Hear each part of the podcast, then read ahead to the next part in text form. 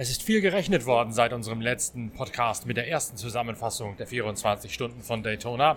Viele Überlegungen drehen sich momentan um die optimale Einteilung des Reifenkontingents, wie ich, Norbert Okenga, es ja gerade schon angedeutet hatte, nachdem die Meinungen bei den Fahrern auseinandergehen, was denn die richtige Strategie sei, für heute, aber auch für den morgigen Sonntag. Und noch immer kristallisiert sich kein klares Bild heraus, sodass es weiterhin jede Menge zu kalkulieren und auch zu spekulieren gibt in diesem zweiten Update aus Daytona, wo es mittlerweile dunkel geworden ist, wo die Nacht hereingebrochen ist, aber es nicht so kühl ist, als dass man schon anfangen könnte, wirklich guten Gewissens auf die weichen Nachtreifen zu wechseln.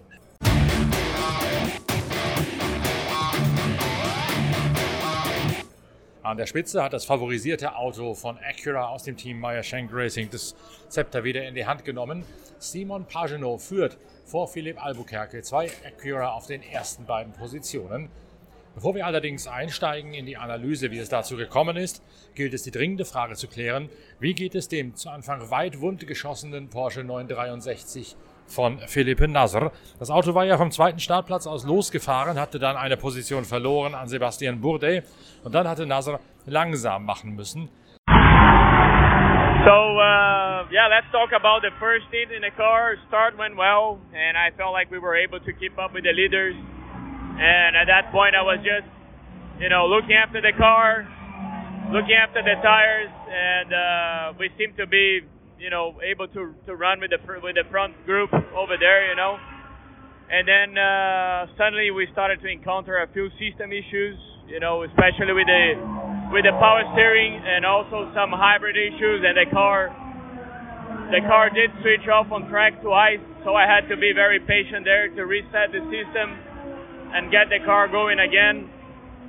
So you know I, I feel a little few issues on the way that we didn't hope for but we made a few changes on the on the multi switches on the on the system side and the car seems to be running okay now. Until now we had no more power steering faults and no hybrid issues anymore. So let's see. It's a long race and there's enough time to recover that. Uh, I still feel the speed of the car is there. It's just being able to run trouble free and we're gonna we're gonna make up that time. Zu Anfang sei noch alles gut gegangen. Dann allerdings im zweiten Turn hätte zunächst die Servolenkung sich verabschiedet in der Steilkurve und danach sei das Hybridsystem kurz mal ausgegangen und er hätte einen Neustart machen müssen. Da sei Geduld gefragt gewesen, um das System wieder hochzufahren. Genau das hätten sie eigentlich zu vermeiden gehofft.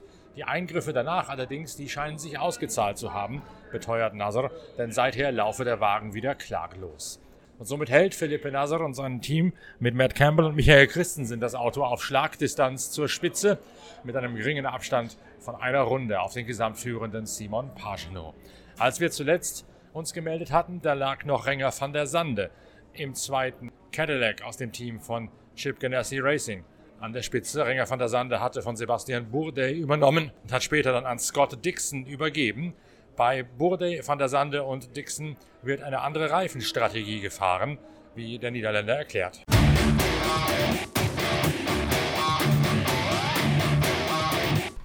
Der Acura von Tom Blomqvist schien ja deutlich schneller zu sein in der Startphase. Wie seid ihr da nach vorne gekommen?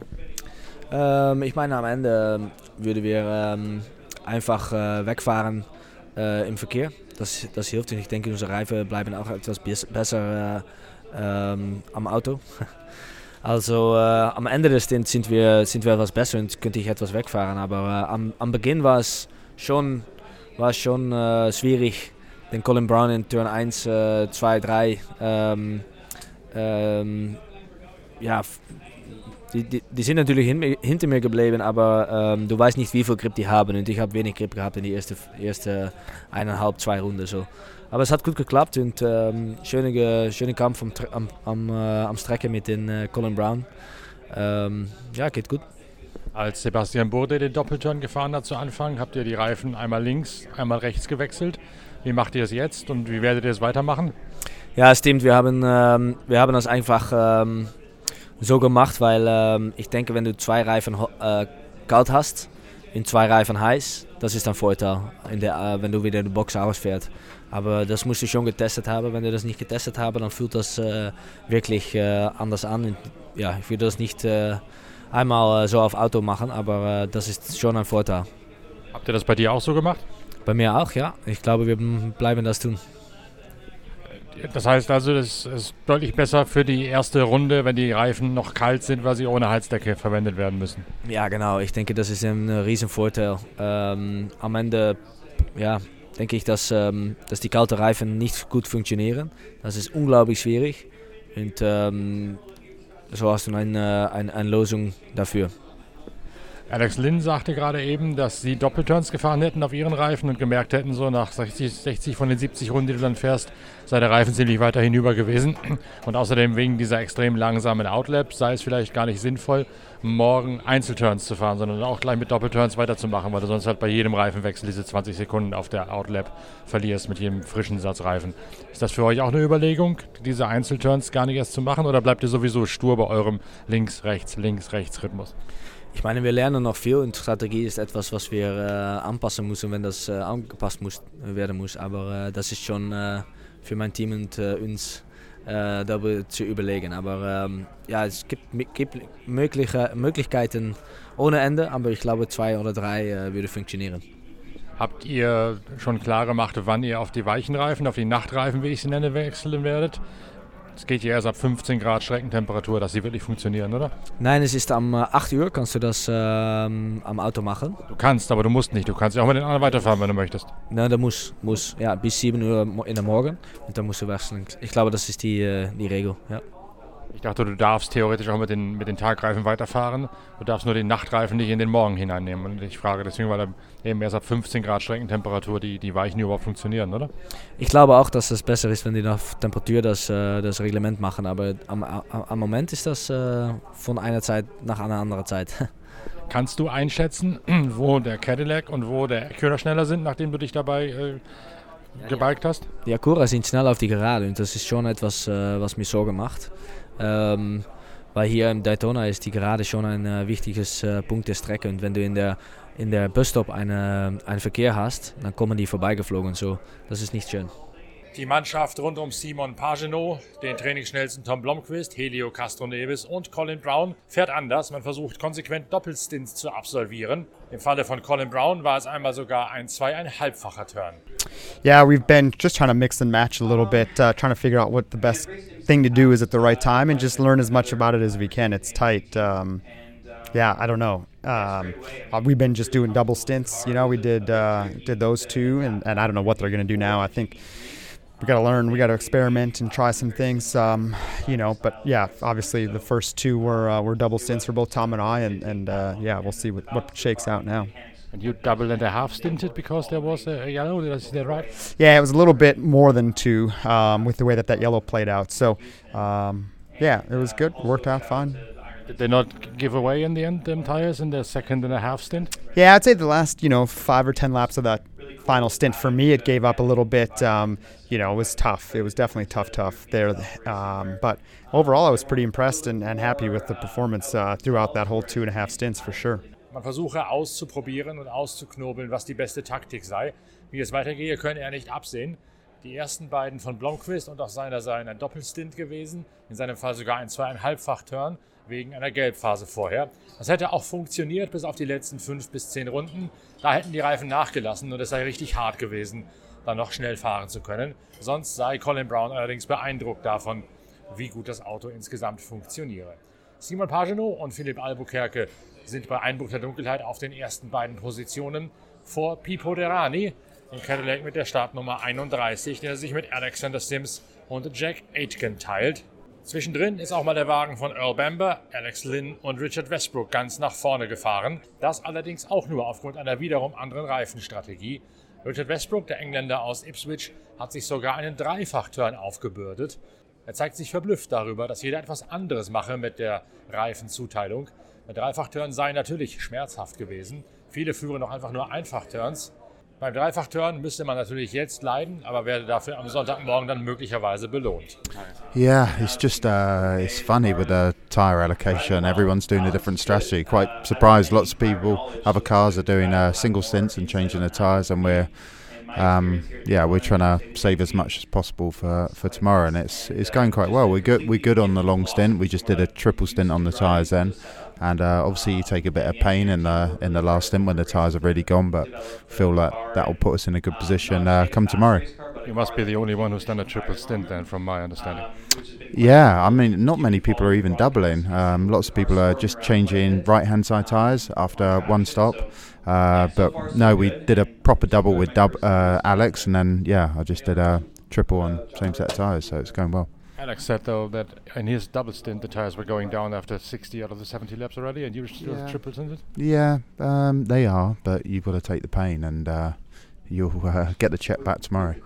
Can you see the difference between the Acura and the and your car?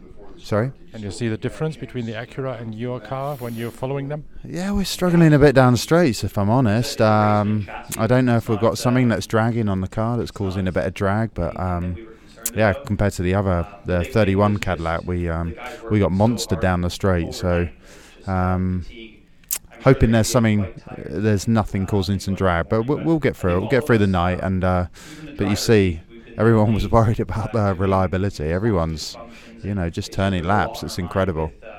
Im direkten Vergleich zum Spitzenreiter Acura, vor allen Dingen aber auch zum anderen Cadillac aus dem Team von Chip Ganassi Racing mit Burde van der Sande und Scott Dixon fehle dem Auto von Westbrook auf den Geraden Endgeschwindigkeit.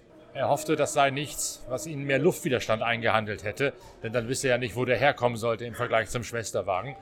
Man müsse erst einmal durch die Nacht kommen. Alle reden von der Haltbarkeit und jetzt fahren alle dauernd unbeeindruckt im Kreis. Es sei ein Wahnsinn. Anschluss an die Spitze hält auch Nick Tandy, mit dessen Teamkollege Dane Cameron auf der vierten Position hinter Pagano, Albuquerque und Pipo Derani unterwegs ist.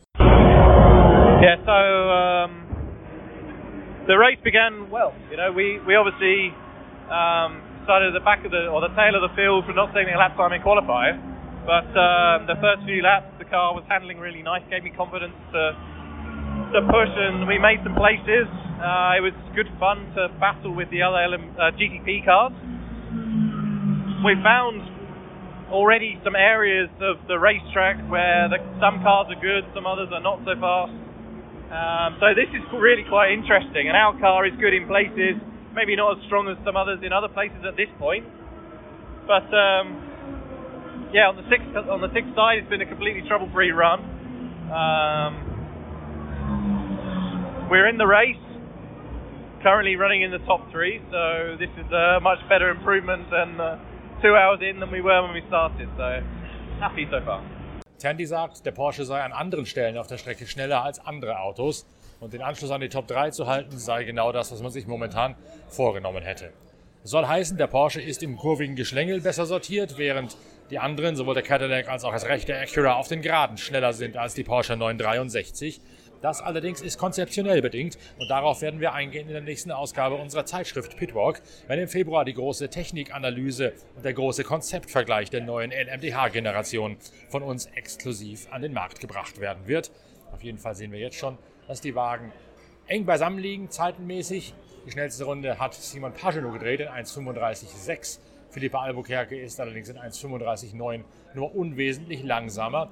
Die anderen Cadillac und die Porsche fahren 1,36er Zeiten momentan, kurz bevor es dann gleich um 19 Uhr losgehen kann mit dem Wechsel auf die Nachtreifen. Wir sind natürlich weiter am Ball und beobachten das Geschehen aus allen Facetten. Und wir haben natürlich auch selbst nachgerechnet, wie die Theorie und die Praxis zusammenpassen. Ihr erinnert euch ja an den letzten Podcast, wo Alex Lynn gesagt hat, man könne unter Umständen besser in Kauf nehmen, 20 Sekunden auf der Outlap nicht zu verlieren morgen und dafür lieber Doppelturns fahren, auch wenn dann hinten raus die Reifen in die Knie gehen. Wer allerdings sich mit den Ingenieuren unterhält, und genau das habe ich in der Zwischenzeit natürlich einmal getan, der gewinnt ein etwas anderes Bild. Die 20 Sekunden seien zwar durchaus ein realistischer Richtwert, aber für den morgigen Tag sei das eher irrelevant. Man verlöre einmal diese 20 Sekunden und hätte danach allerdings einen deutlichen Vorteil, mit neuen Reifen. Und da morgen sowieso alle mit neuen Reifen agieren werden und meistens die Boxenstopps auch noch so gelegt werden, dass sie unter Gelb abgehalten werden, sodass das Aufwärmverhalten völlig anders sei, dann nehmen man gerne in Kauf, einmal die 20 Sekunden zu verlieren und danach dann mit neuen Reifen voll da zu sein über den Turn hinweg. Denn wenn die Reifen hinten ja raus in die Knie gehen bei noch 10 zu fahrenden Runden auf einem Doppelturn,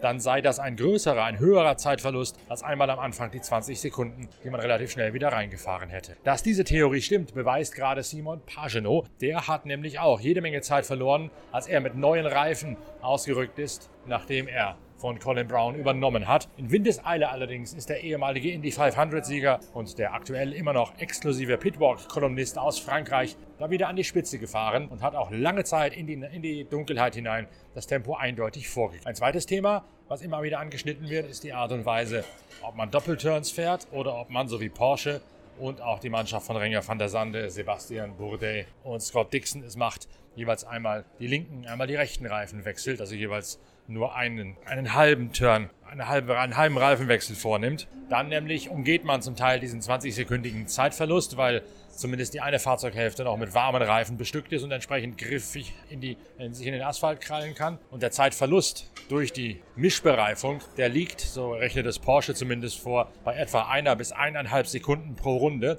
im Vergleich zu ganz frisch und rundum homogen bereiften Autos. Dieser Zeitverlust sei allerdings nur dann realistisch anzusetzen, wenn man tatsächlich eine völlig freie Runde fahren würde, also eine Runde, in der man nur von GTP-Autos aus der ersten Liga umgeben sei. Das allerdings kommt ja so gut wie nie vor, außer direkt nach einer Safety-Car-Phase, einer Neutralisation. Sonst steckt man meistens irgendwo im Verkehr fest und dann gibt es diese theoretisch mögliche bessere Rundenzeit um 1,5 Sekunden im Vergleich zu mischbereiften Autos ohnehin schon nicht mehr, sodass man bei Porsche und auch bei der Mannschaft rund um Van der Sande davon ausgeht, dass diese Art der Mischbereifung, mal die eine, mal die andere Seite zu wechseln, den bestmöglichen Kompromiss darstelle, um einerseits Reifen zu sparen für den morgigen Sonntag und andererseits nicht zu viel Zeit einzubüßen über Doppelturns hinten raus hinweg.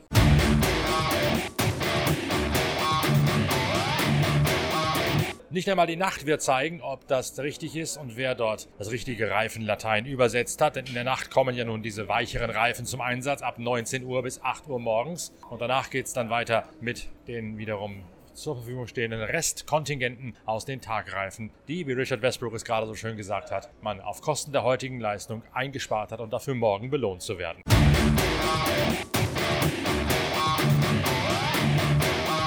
Wir haben auch im Abend und in der Nacht das Ohr am Gleis beim 24-Stunden-Rennen von Daytona, werden das Geschehen für euch zusammenfassen, werden mit den relevanten Fahrern sprechen und das nächste Update in absehbarer Zeit online stellen mit dem nächsten Podcast eurer Lieblingszeitschrift Pitwalk. Bis dahin, tschüss, danke fürs Zuhören, euer Norbert Okenga.